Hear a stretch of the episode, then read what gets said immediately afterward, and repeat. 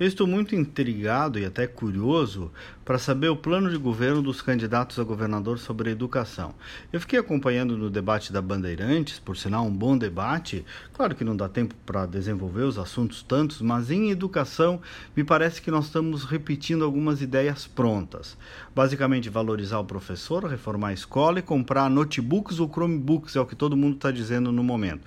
Ótimo, claro que tem que fazer tudo isso, mas me perdoem, o problema é bem mais profundo. Ontem mesmo eu estava falando com o prefeito aqui de Esteio sobre isso, o jovem Leonardo Pascoal, que comanda um dos municípios que tem os melhores resultados em evolução na educação. E a expressão que ele usou é a seguinte: falta fazer o básico bem feito em educação.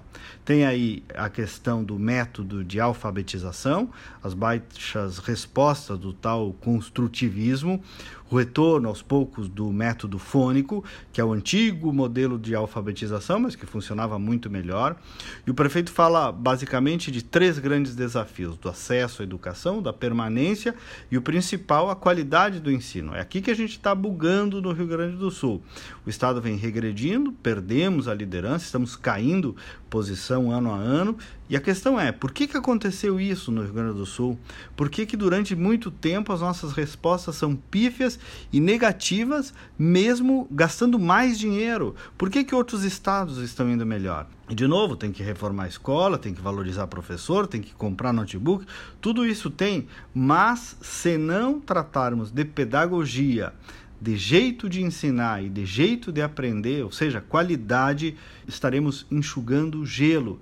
E mais, precisamos avaliar também os professores. Me perdoem, sei que vou receber bordoada disso, mas faz parte. Ali em Esteio, por exemplo, eles incluíram no concurso para magistério um teste em que o candidato a professor dá uma aula perante uma banca avaliadora.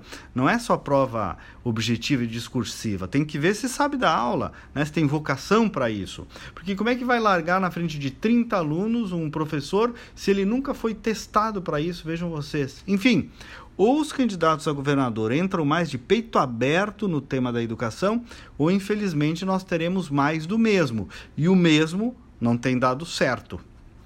Adiciona aí o número do WhatsApp para receber os comentários todos os dias no teu telefone. Pode mandar também agora uma opinião sobre o assunto da educação.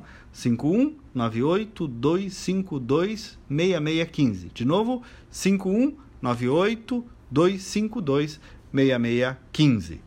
Até amanhã e vamos com fé.